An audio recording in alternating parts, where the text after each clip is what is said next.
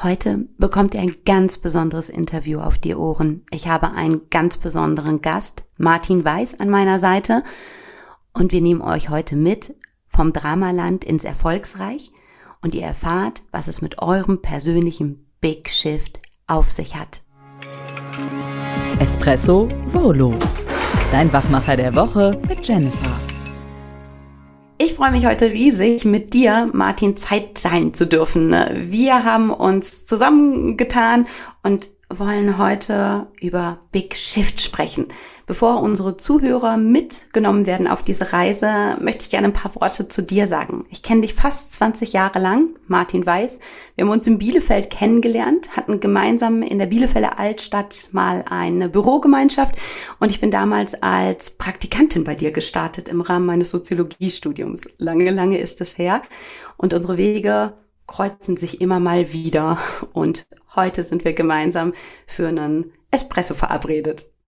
Ja, und äh, Jenny, vielen Dank äh, für diese Einladung und für diesen Espresso. Und äh, es ist immer wieder interessant und spannend so zu sehen, ne, wie sich die Wege kreuzen kann. Ne? Wer hätte das damals gedacht? Ja, das wäre heute genau, 2021. Hm? Hm, wo du nochmal sagst, so früher halt so, ähm, wir haben ja nochmal in unserem Vorgespräch drüber gesprochen, ich habe ja tatsächlich meine Diplomarbeit ähm, bei dir, mit dir geschrieben über ähm, Kommunikation und Störung im ähm, Online-Business, in Online-Trainings. Und ähm, ja, das ist ja wirklich auch einer deiner Fokusthemen und da warst du ja der absolute Vorreiter vor fast 20 Jahren, Online-Seminare anzubieten, Webinare. Das, was heute vielleicht normal ist, war früher ja wirklich absolut außergewöhnlich. Ja, genau, das stimmt. Ja, ja, das war äh, damals so, ähm, das war natürlich ein Vorteil, ne, wenn man innovativ arbeitet, ist ein Vorteil, weil ich habe dadurch eine Tür, äh, einen Fuß in die Tür bekommen bei Kunden, die, an die ich sonst nicht rangekommen wäre, wie, keine Ahnung, Bertelsmann oder Dr. Oetker beispielsweise oder äh, auch Daimler, ne, weil ich da was Innovatives hatte. Aber zum anderen war das natürlich auch so eine Zeit, die war total aufregend, weil alles war noch ganz frisch. Es war auch manchmal ziemlich chaotisch. Ich hatte ja damals so eine Webkonferenzlösung irgendwie entwickelt, so. Und ne, die funktionierte natürlich an vielen Stellen nicht, ne. Und das war schon irgendwie ein krasser Ritt, wenn ich da so dran zurückdenke, aber es war irgendwie auch ein cooler Ritt. Mhm. Ja, und parallel gab es ja bei dir auch immer so, sag ich mal, ähm, neben diesem digitalen Herz ein anderes Herz, was in deiner Brust geschlagen hat. Ähm, das war das ähm, Schreiben. Also ich finde, du kannst begnadet schreiben und ähm, du hast 2004 halt eben schon ein Buch halt auf, ähm, ja, ja, ne, in, ins Leben gerufen, halt ähm, Quest. Und ähm, vor einigen Monaten kamst du auf mich zu und hast gesagt, so jetzt das zweite Buchprojekt läuft gerade. Schau mal drauf, wie findest du halt das Layout? Und da war ich ja absolut geflasht und geboomt und habe gesagt, wow, wow, wow, wow. Also das ist in unserem Sinne angenehm auffallend, anders als alle anderen, so ein buntes Ei. Und ich habe gesagt, darüber möchte ich unbedingt mit dir sprechen, was dich bewegt hat, genau dieses Buch Big Shift halt eben zu schreiben und andere Menschen auch mit einem parallelen Coaching zu bereichern und ja in Richtung Neuland zu verhelfen. Mhm, genau. Wobei das Thema ähm, wir werden es ja heute vielleicht im Interview so sehen. Es hat einerseits so ein bisschen auch mit Persönlichkeitsentwicklung zu tun äh, und zugleich aber auch eben ähm, interessanterweise eben auch mit Business. Bin ich schon ganz gespannt, das mit dir gemeinsam so zu erkunden. Ja, du sprichst direkt einen ganz, ganz wichtigen Punkt an, ähm, dass es halt eben so beides hat. Ne? Also das Buch ähm, Big Shift, das sich auf der einen Seite mit dem ganz persönlichen Inneren beschäftigt, aber auch stark im, im Business-Kontext zusammenhängt. Und für uns ist es immer so, für Ralf und mich, ähm, es gibt den Menschen kleinen unterschiedlichen Rollen, aber wir sind ja ein großes Ganzes. Ne? Wenn es im Privaten nicht läuft, tragen wir es mit im Beruf, egal wie professionell wir sein wollen. Wenn es im Beruflichen nicht so läuft, tragen wir es auch mit nach Hause. Und deswegen finde ich es ganz spannend, ähm, wenn du uns mal mitnimmst, so auf diese Reise vom Dramaland ins Erfolgsreich, was dich bewegt hat, ähm, genauso zu starten und ja, deine Leser, deine, deine Fans tatsächlich mit, mit auf den Weg zu nehmen. Ja, gerne. Ähm, ich kann ja mal anfangen vielleicht damit, wie ich überhaupt zu diesem Buch gekommen bin oder wie das überhaupt, wie ich zu diesem Thema auch gekommen bin. Ist das okay? Gut. Sehr gerne. Also, also ich muss erst kurz ein bisschen ausholen. Ich werde dann aber gleich versprochen äh, an alle Zuhörer und Zuhörerinnen den Schulterschluss zum Business machen. Aber ich muss jetzt erstmal so ein bisschen so erzählen, wie es auch war. Es, es hat mit einer persönlichen Geschichte begonnen. Und zwar war das ähm, 2009, ähm, 2010 in Zeiten der Finanzkrise, da ist das entstanden. Und zwar war das damals so, ich war äh, Familienvater, ich hatte irgendwie zwei äh, junge Kids, äh, eine Frau, äh, wir hatten ähm, ein Haus gekauft. Und äh, Business lief ganz gut, bis dann plötzlich eben äh, die Finanzkrise ausgebrochen ist, die Börsen sind eingekracht und was weiß ich nicht alles. Und es hat dann irgendwie gar nicht lange gedauert, bis das dann so an meine, an die Gestaden sozusagen von Gütersloh äh, rangereicht hat, ne, dass plötzlich meine größten Kunden ihre Aufträge gecancelt hatten und ich plötzlich so quasi innerhalb von wenigen Wochen so quasi vor so einem Nichts stand. Und ich hatte damals parallel noch ein großes Softwareprojekt am, am Start, es hatte aber viel Geld verschlungen. Ich hatte auch keine Reserven mehr und da hat mich eine unglaubliche Angst gepackt. Und es war so eine Angst, wo ich gar nicht wusste, wo die herkam. Ja, es war einfach so, dass ich schon morgens aufgewacht bin, Angst hatte, tagsüber die ganze Zeit von dieser Angst in Beschlag genommen worden bin. Und abends, wenn ich ins Bett gegangen bin, da hing die irgendwie immer auch an meinem äh, Rockzipfel. Ja, und am nächsten Morgen war die immer noch da. Und das hat mich so fertig gemacht, weil ich war damals schon seit über ja, 10, 15 Jahren als, als Coach und Trainer unterwegs und ich habe mich gefragt, warum kriege ich das nicht in den Griff? Wo, woher kommt diese Angst? Und dann habe ich begonnen äh, zu recherchieren. Ja, wie entsteht denn Angst im Gehirn und ne, was sind denn da die Auslöser und so weiter und so fort. Und habe dann im Rahmen meiner damaligen Website, Coaches ein Interview mit dem Gerald Hüther äh, von der Uni Göttingen, ist ein Neurowissenschaftler, viele kennen ihn vielleicht auch als Autor, äh, Interview zum Thema Angst. Und in diesem Interview kamen so ein paar Themen hoch, die fand ich hochspannend. Äh, er hat einmal erklärt, wie das mit der Angst funktioniert und dann hat er aber auch gesagt, naja, die Medien haben auch einen Einfluss darauf, ja, dass sie uns ganz schön stressen, dass die Filme so geschnitten werden, dass das Gehirn in Aufruhr gerät. Und das fand ich so spannend, dass ich dann den Matthias Hawks äh, interviewt habe, der ist ja Trendforscher, der hat das auch nochmal bestätigt, ja, dass die Medien irgendwie so ein bisschen auf Panik gehen und äh, Alarmismus betreiben, damit wir äh, unbedingt das lesen. Und da habe ich schon so ein bisschen so einen Verdacht bekommen, oh, Ne? Da passiert aber was irgendwie, was vielleicht gar nicht so toll ist, nämlich dass diese Angst auch so ein bisschen gesellschaftlich geschürt ist. So, und dann hatte ich aber ein Erlebnis, das mich komplett sprachlos gemacht hat. Und das war für mich, kann man sagen, der Anfang von einem wirklichen Big Shift. Und zwar hatte ich ein Interview mit einem amerikanischen Zen-Meister. Genpo Roshi heißt der. Und dieser äh, der hatte mich eingeladen, ich sollte nach Hamburg kommen. Irgendwie hatte ein neues Buch veröffentlicht, das ist Big Mind. Und äh, ich hatte jetzt keine große Ahnung, um was es da ging und habe ihn dann in, so einem Restaurant äh, äh, interviewt. Und äh, er erzählte dann halt eben, jeder Mensch hat so eine Art Big Mind, also so etwas, was man, äh, so, so eine Art größerer Geist, den man kontaktieren könnte und mit dem man irgendwie sozusagen sein Leben an. Und dann mitten im Interview sagt er, oh, weißt du was, Martin, willst du vielleicht mal in dein Big Mind reingehen? Ich dachte, ja, okay. Ne? Und übrigens, wenn ich das an der Stelle mal sagen darf, also das, was ich jetzt hier gerade erzähle, das kann man sich sogar auf YouTube angucken. Also wenn man Gempo Roshi und Martin Weiß eingibt, dann sieht man das, ja, was da passiert ist. Und es war so, dass er sagte, okay, dann bist du jetzt in deinem Big Mind. Und plötzlich, auf einen Schlag, war ich in einem anderen Zustand. Und dieser Zustand den kann ich heute mit Worten nicht wirklich beschreiben. Es war so, als wäre ich irgendwie so mit so was ganz Ewigen verbunden. Ich hatte auch meine Sprache verloren. Also ich habe mich umgeguckt, ich habe die Tische gesehen, die Servierten, die Blumen und ich konnte die mit Namen nicht benennen. Aber ich habe sie trotzdem wahrgenommen wie so ein Kind, das eben ohne Sprache einfach das anguckt. Und ich habe, es war so voller, ich hatte so ein Gefühl von Wunder, ja, dass ich plötzlich all diese Dinge wie so ein Wunder gesehen habe.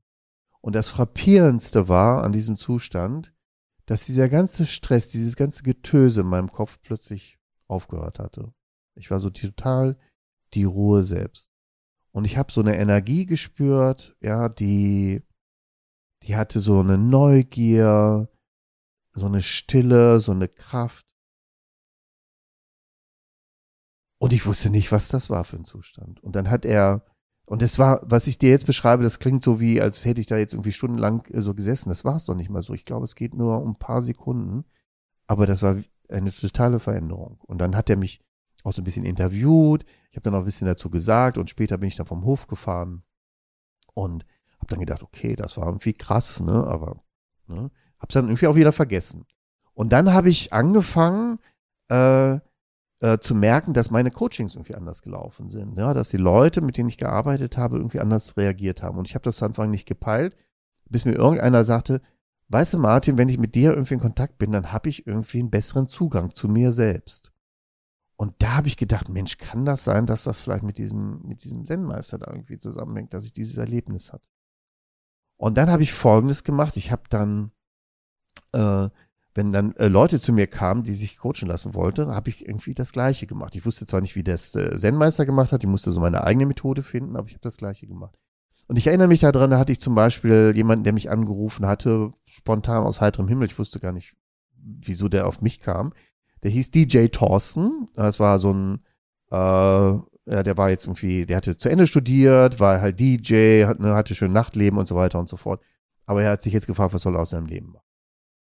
Und den habe ich dann gebeten, irgendwie nach innen zu gehen und mit dieser, ich nenne das mal innere Stimme, ne, was der Ken Porsche als Big Mind bezeichnet hat. Und dann sagt er, mhm. ja, da ist was, das nenne ich mal den dunklen Smiley, so hat er die äh, genannt. Und dieser dunkle Smiley, der hat ihm genau gesagt, irgendwie, wie sein Leben aussieht, was er irgendwie machen wird, wo also seine Richtung hingeht, was er in den nächsten Jahren äh, äh, lernen sollte. Es ging um gewaltfreie Kommunikation, er würde das unter die Menschen bringen und für den zeigen, wie sie anders äh, kommunizieren würden. Und, und, und, und, und, und. und. Das war ein kompletter Plan da, ja.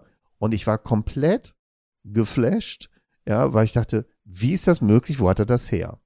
So, und dann habe ich noch einen Anruf bekommen und das war dann der absolute Game Changer. Das war von einer jungen Frau, die war 18, 19 Jahre alt, aus Bielefeld. Die hatte irgendwie meine Nummer rausgekriegt in Gütersloh. Ja, sie hätte irgendwie ein Problem, sie hätte jetzt gerade das Abi fertig und sie müsste mal, würde mal gerne wissen, was sie mit ihrem Leben machen sollte. und die war so, weißt du, wie so 18, 19-Jährige sind. Die war irgendwie äh, lustig, aber irgendwie auch so ein bisschen verwirrt, ja, unsicher, wie geht das jetzt irgendwie alles so vonstatten und so weiter und so fort. Und, aber quicklebendig auch. Und ich mochte die auch und so, ne? Und dann habe ich auch mit ihr das Gleiche gemacht. Und als sie in Kontakt war mit ihrer eigenen inneren Stimme, war sie wie ausgewechselt. Ja, die hat wieder genau gesagt, wo geht's hin, was sie soll sie jetzt tun, was sind die nächsten Schritte. Ähm, diese innere Stimme hat ihr gesagt, irgendwie, wo ihre Stärken sitzen, hat ihr aber auch gesagt, irgendwie, wo sie sich ein bisschen selber im Wege steht, was vielleicht so ein nächster Schritt wäre, um die Dinge anders zu machen.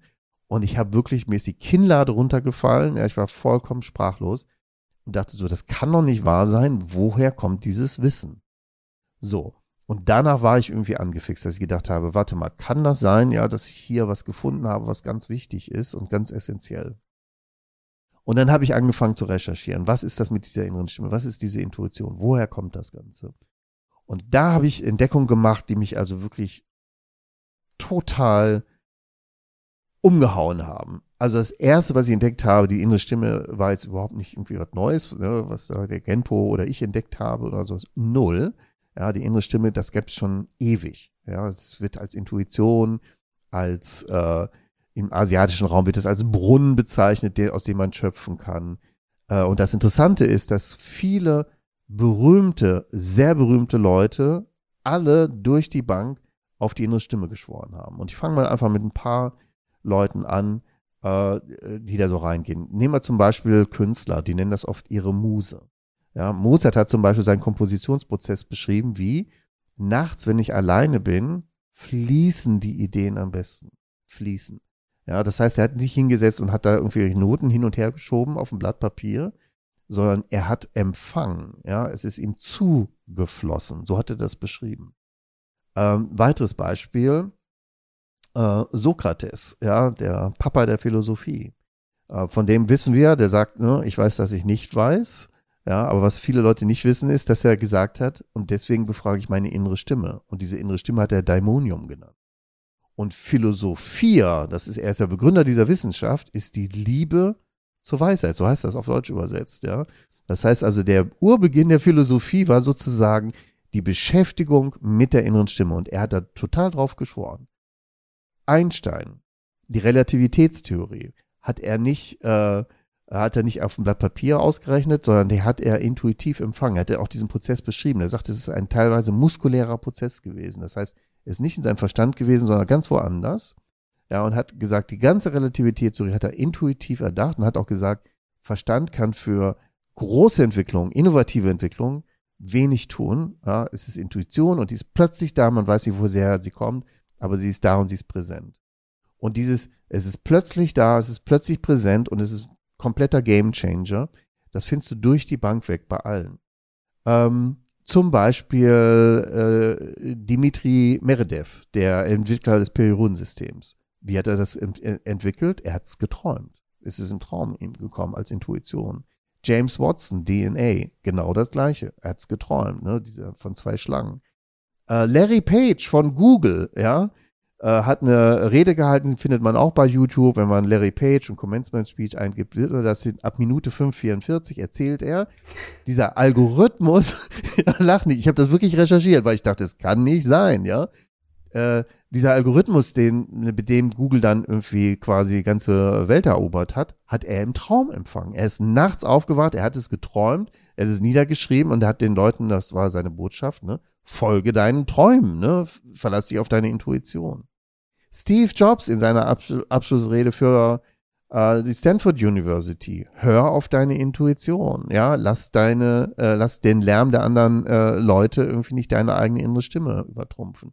Also du kannst es endlos weiterführen, ja, es ist etwas, was sozusagen alle Leute, ja, die äh, oft Außergewöhnliches oder Innovatives geschaffen haben, sagen, es gab diesen Punkt der Intuition, der Eingabe, wo sie nicht wussten, wo es herkam.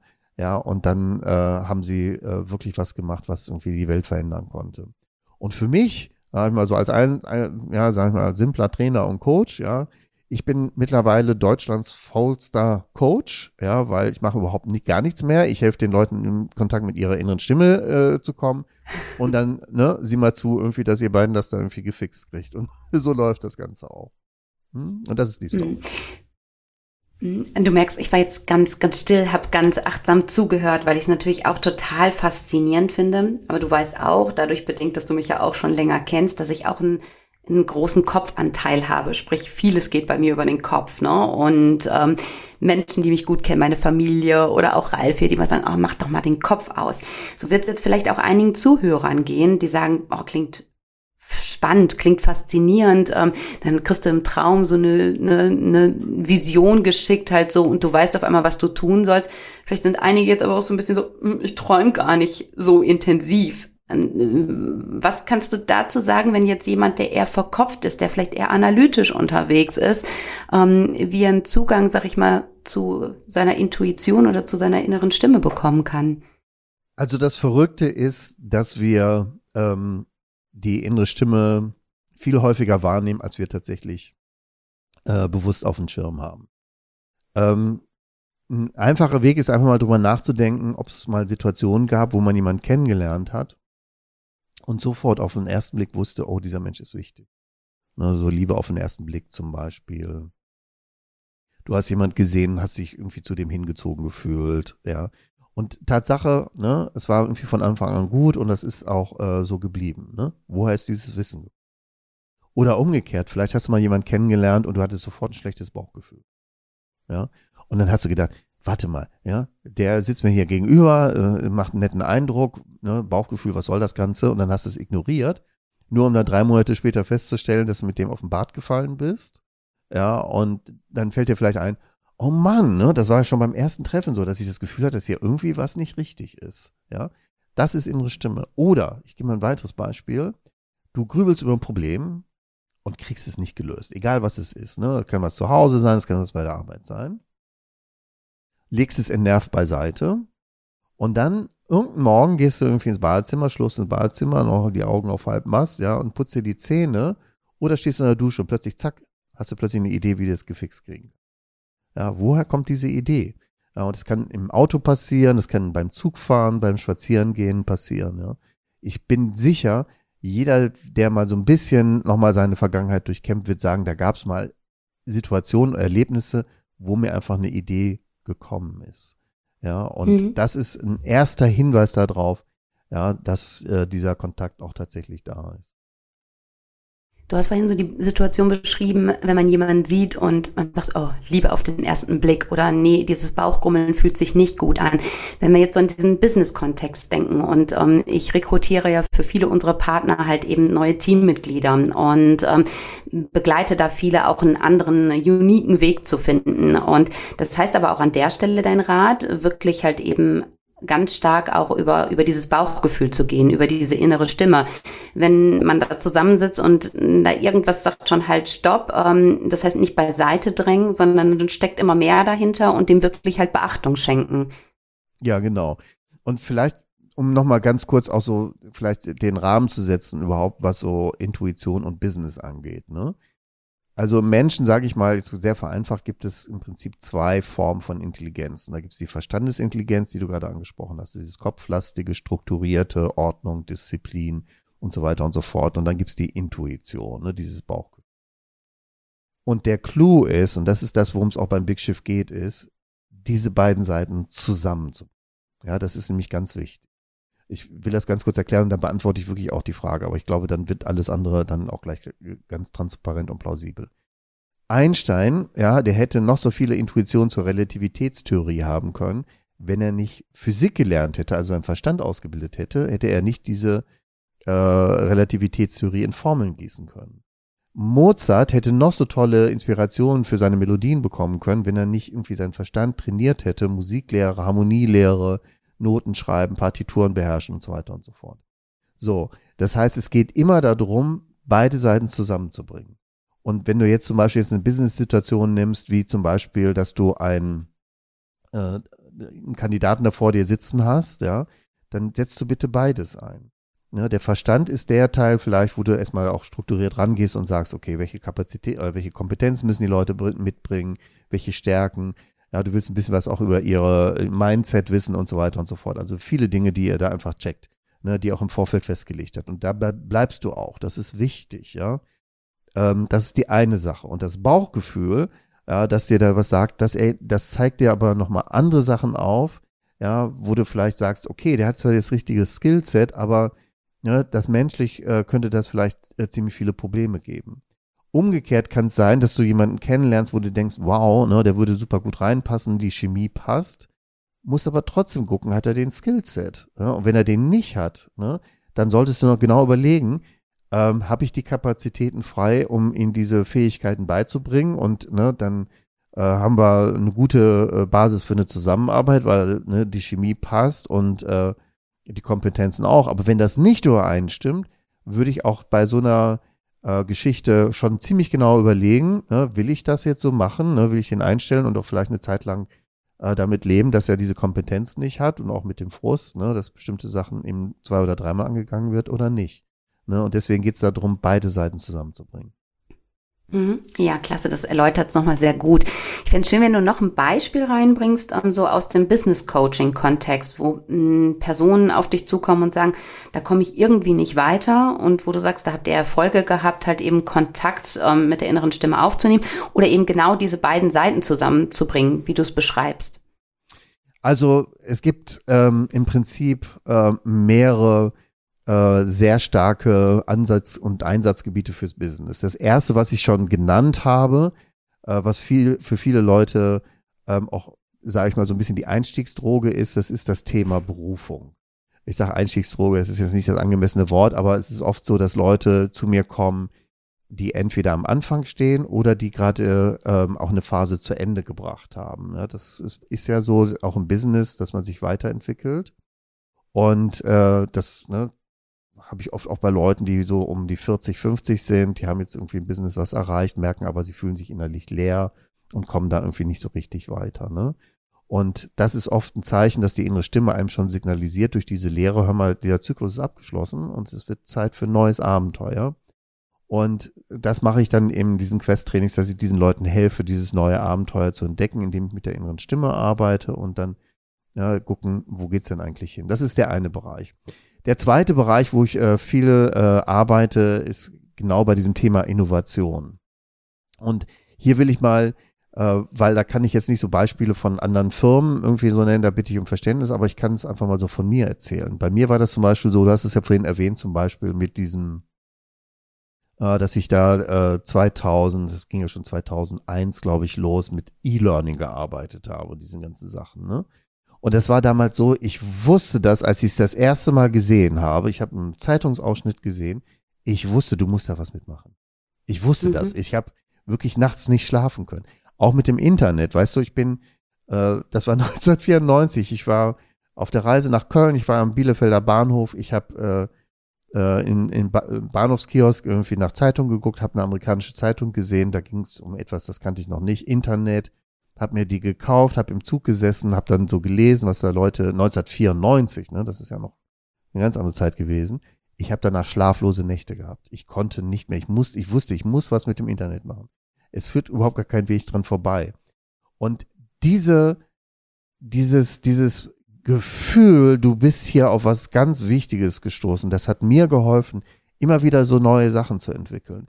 Ja, du sprichst zum Beispiel auch das Buch an oder wie ich zu diesem Big Shift gekommen bin. Weißt du, als ich dieses, als ich verstanden habe, die Spannbreite mit der inneren Stimme, weißt du, das hat mich dann so angefixt, dass ich dann an, angefangen habe, neue Methoden zu entwickeln und neue Sachen zu entwickeln.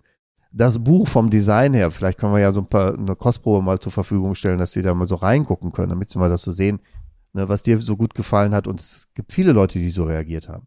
Das ist intuitiv entstanden. Das war ganz klar, ja, die Sachen kamen raus.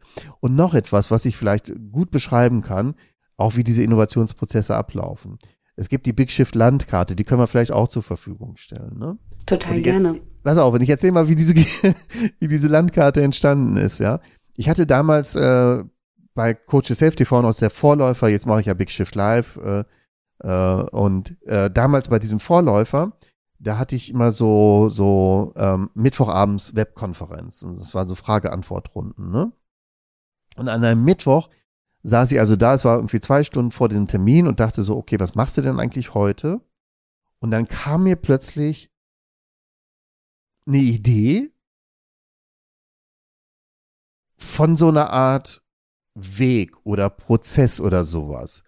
Ja, wie Veränderung funktioniert. Und das ging damit los, äh, dass ich plötzlich so die Worte bekommen habe, verlorenes Paradies, Sehnsucht, Dramaland, Niemandsland, erfolgsreich. Das war das war. Es war ganz einfach. Es war so. Und ich wusste plötzlich, das ist irgendwie ganz wichtig, das muss ich jetzt machen. Und dann habe ich mich hingesetzt, total angefixt, weil ich diesen Sachen Gott sei Dank schon immer vertraut habe. Also ich wusste, wenn diese Ideen kommen, setze ich hin und mache da was draus, weil das lohnt sich irgendwie so. Also habe ich mich hingesetzt und habe das wie so eine so ein so so wie so ein so so ein Flussdiagramm aufgezeichnet, also Wort, Pfeil, Wort, so ne. So und dann habe ich mir das angeguckt. Das war jetzt mittlerweile anderthalb Stunden später. Das sah nicht toll aus, also vom Design her eine Katastrophe. Und irgendwie dachte ich, irgendwas passt da nicht dran an diesem Ding. Guck da drauf. Und dann habe ich das Wort Sehnsucht gesehen und habe gesehen, das habe ich das falsch geschrieben. Ja, da stand normal Sehnsucht und dann kam mir die Inspiration. Schreib's mit drei E und mach einen Bindestrich dahinter. Sehnsucht. Und das fühlte sich richtig an. So, dann habe ich irgendwie das präsentiert, äh, wirklich improvisiert. Ich habe einfach gesagt, hier, das ist etwas, das möchte ich auch mal vorstellen, irgendwie, das ist mir vorhin gekommen und so weiter und so fort. Und während ich das erzählt habe, habe ich das Gefühl gehabt, es würde zu jedem Wort sich irgendwie ein Kosmos auftun. Und äh, die Leute, die da in dem Meeting waren, die sagten irgendwie, ey, woher weißt du, wie es mir geht? Das ist doch genau meine Geschichte hier, ist ja unglaublich. Ne? Und dann äh, bin ich da rausgegangen, dachte, okay, das ist irgendwie cool, damit kannst du was machen. Und dann zwei Wochen später ne, habe ich dann eine Intuition bekommen, du musst das als Landkarte machen. Das ist langweilig, mach das als Landkarte. Und so ist diese Landkarte entstanden, weißt du? Und das ist so, ähm, wie auch innovative Prozesse entstehen. Ja, zum Beispiel ähm, sind ganz viele Sachen erstmal nur als ganz simple Idee da, ja, und du musst dann sozusagen auch deinen Verstand benutzen, um diese Idee dann weiter auszubauen und zu explorieren und so weit auszubauen. Und dann äh, hast du irgendwann etwas, was irgendwie vielleicht auch unique oder einzigartig ist oder was eben sonst so keiner hat. Ja, und das ist eigentlich der Prozess der Innovation, wie er auch funktioniert und wie auch interessanterweise immer wieder von Leuten auch geschildert wird, die innovative Sachen in die Welt gebracht haben, wie zum Beispiel Larry Page mit Google oder ähm, ja das iPhone und äh, all die vielen anderen spannenden Innovationen, die uns geschenkt worden sind, wo Leute sagen, ja, da kam etwas mir in Sinn irgendwie, da weiß ich nicht, wo es herkam, aber es hat sich richtig angefühlt. Mhm. Klingt natürlich jetzt auch wieder richtig, richtig faszinierend. Und ich weiß, viele Partner von uns ähm, sind ja auch auf der Suche nach Innovationen, weil oft ist es ja so, wenn du sagst, du hast eins geschafft und bis heute damit erfolgreich, das funktioniert ja halt eben oft schon in der Gegenwart, erst recht nicht in der Zukunft. Und ähm, du hast ja ganz viele Coaching-Techniken und ähm, ja, ich fände es natürlich total schön, wenn wir da so ein bisschen Input von dir bekommen könnten, ne? wenn wir da vielleicht was ähm, ne, zur Verfügung stellen können für diejenigen, die jetzt sagen, ich habe Lust da auf mehr, ich will da so ein bisschen reintauchen, traue mich vielleicht noch nicht an so ein persönliches Coaching ran, aber möchte einfach mehr erfahren, dass wir da vielleicht was mit reingeben dürfen. Ja, vielleicht kann ich noch mal, ähm, also ich kann äh, vielleicht so ein paar äh, Ressourcen auch zur Verfügung stellen, dass man das einfach mal gucken kann. Also eine Sache, äh, die ich euch einfach mal so gebe, irgendwie ist ein Prozess, wo man, äh, sag ich mal, äh, sich so ein bisschen auch öffnen kann, so für Intuition oder Einsichten. Und zwar vor allen Dingen dann, wenn man äh, das am dringendsten nötig hat, wenn man total gestresst ist. Ja, da habe ich eine wunderbare Übung, sie nenne ich die Flower-Übung, äh, wo du, sag ich mal, unangenehme Gefühle aller Art, Stressgefühle, Frustgefühle, äh, Wut und so Ärger und ne, was auch immer manchmal einem in die Parade fahren kann, dass man die beruhigen kann, ja, und auch aus dem Inneren sozusagen schon mal eine erste, einen ersten guten Impuls schöpfen kann. Ne? Das kann eine Idee, ein Wort oder sonst was sein. Ne? So, das stelle ich euch zur Verfügung. Das kriegt ihr noch sozusagen als Link mit. Irgendwie, das kann man sich runterladen, das kann man ausprobieren. Das funktioniert wie eine Eins, funktioniert bei allen Leuten. Und wenn jemand sagt, das hat aber bei mir nicht funktioniert, dann äh, darf er mir gerne eine Mail schreiben. Dann mache ich das mit ihm und zeige, wie das geht, ja. Weil das ist ja, ein Ding, cool. das äh, funktioniert eigentlich äh, immer. So, das ist eine. Ne? Das zweite ist vielleicht auch nochmal, weil du da gerade was Wichtiges angesprochen hast und weil das vielleicht auch etwas ist, ähm, was vielleicht auch gerade viele Firmen beschäftigt. Das ist nochmal auch die Frage, an welcher Stelle bringst du überhaupt Innovationen rein? Ne? Und wie, wo, wie geht das Ganze? Und es gibt etwas, was ich bei dem Matthias Hawks gefunden habe vom Zukunftsinstitut, äh, wie überhaupt Innovationen entstehen. Ne? Und äh, die werden ausgelöst, wie auch bei mir an meiner Geschichte, und damit schließt sich vielleicht auch der Kreis äh, von heute, ne? durch eine Krise.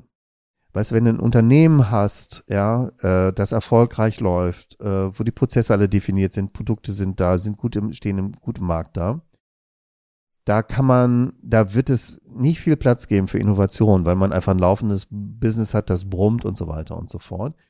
Und da kann man allerhöchstens, und dazu lade ich ein, vielleicht kleine Experimente machen, mal neue Sachen ausprobieren, mal was machen, irgendwie, wo man sagt, okay, da probieren wir was aus. Und da finde ich die Google-Regel auch ganz gut maximal 20 Prozent der Zeit für Innovationen verbringen und den Rest der Zeit zusehen, dass das Business läuft, die Kunden zufriedengestellt werden, ja, die Produkte iterativ, also kleinschrittig verbessert werden und so weiter und so fort. Aber es gibt einen Punkt, der kommt für jedes Unternehmen, früher oder später, immer, ja, wo sich die Landkarte verändert, ja, die Branche verändert sich, es kommen neue Technologien, neue Mitbewerber, viele Dinge die vorher richtig waren, werden jetzt durch die neuen Sachen abgelöst. Stichwort Digitalisierung, ne, war ein massiver Break in unserem Leben, ja, und hat ganz viele Branchen revolutioniert, einige platt gemacht, ganz neu entstehen lassen.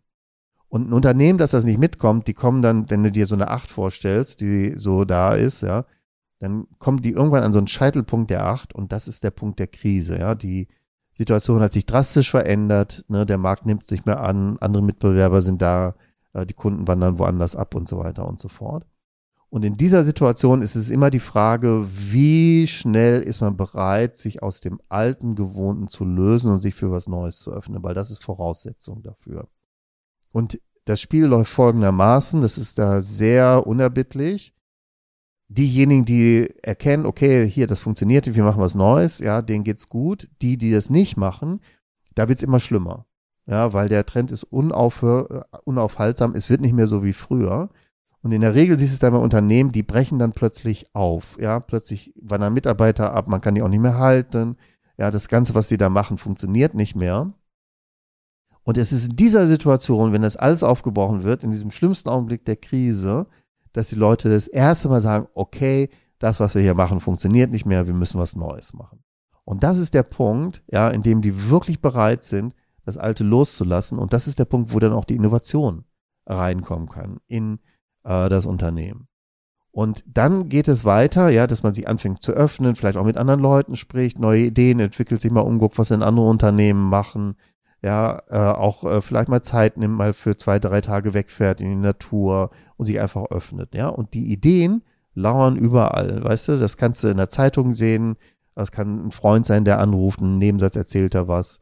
Ja, du hast mir gestern zum Beispiel im Vorgespräch einen Tipp gegeben, äh, wie ich das vielleicht mit dem Impfen klar machen kann, ja, äh, für Corona und so weiter. Ja, es ist so. Also Ideen lauern überall, ne?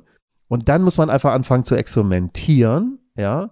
Und irgendwann gibt es einen Punkt, wo du bei den ganzen Experimenten, das, was du ausprobierst, etwas da ist, das funktioniert. Das wollen die Leute plötzlich haben, weißt du?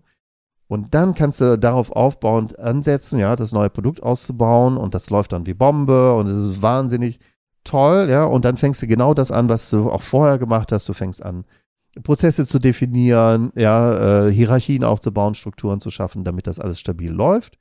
Ja, und so läuft das die acht wieder weiter, bis dann irgendwann, keine Ahnung, zehn Jahre später, wieder ein Gamechanger auf den Markt kommt und dann gehst du durch die Schleife nochmal durch. Und das ist, wie das mit den Innovationen läuft. Ja, super. Ganz lieben Dank nochmal für die Erläuterung. Ich könnte endlos mit dir weiterreden und ähm, ich, ich denke, wir geben noch mal ein paar Impulse im Nachgang halt rein und ähm, locken die Menschen ähm, hin in Richtung ähm, erfolgsreich und Dinge neu und mutig auszuprobieren. Ich möchte gerne an dem gemeinsamen Ritual, was ich mit Ralf ähm, habe, mit dir auch festhalten und nochmal unsere Espresso-Bohnen halt eben in, in mein Schälchen werfen. Und ähm, ich nehme mir mal die Freiheit raus und werfe direkt die erste Bohne halt rein und muss sagen, das, was mich am meisten nochmal bewegt hat, ist ähm, ja mehr wieder auf die eigene Intuition zu vertrauen. Darauf zu vertrauen, dass es eine innere Stimme gibt und die nicht in Anführungszeichen zu unterdrücken, sondern die wirklich mal durchkommen zu lassen und bewusst hinzuhören, ähm, wann die sich meldet und sie so auch bewusst, bewusst wahrzunehmen. Welche Bohne magst du oder darf ich für dich reinwerfen? Also ich habe äh, gerade auch nachgedacht, was war denn so für mich jetzt so irgendwie so ein Highlight und es ist äh, Jenny, äh, das Highlight äh, bist du für mich, weißt du, ähm, äh, dass wir uns jetzt, sage ich mal, ähm, ich weiß gar nicht, wie lange das jetzt her ist. Wie lange ist das? 20 Jahre ungefähr kann das sein, irgendwie, dass wir uns äh, mhm. äh, getroffen haben und ich weiß noch genau, wie du da im Office gesessen hast und ich dachte, okay, mit der machst du was, das ist total in Ordnung, das ist irgendwie cool. Ja, und wenn ich jetzt, das ist mir heute nochmal und jetzt auch in einem Gespräch so bewusst geworden, ne? unsere Wege haben sich immer wieder mal so irgendwie gekreuzt, ja.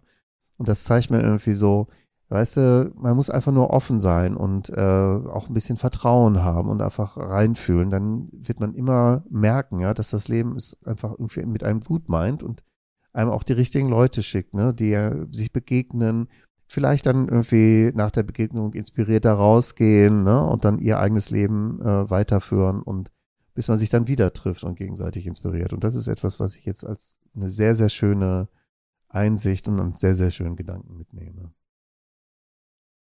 Ja, da bin ich ganz, ganz berührt und lass das total gerne so stehen und sag von Herzen Danke, danke für das gemeinsame Austauschen hier in diesem Rahmen und für alles darüber hinaus, was ich durch dich und mit dir mitnehmen durfte. Ich danke dir, ja. Martin. Ja, Jenny, danke gleichfalls.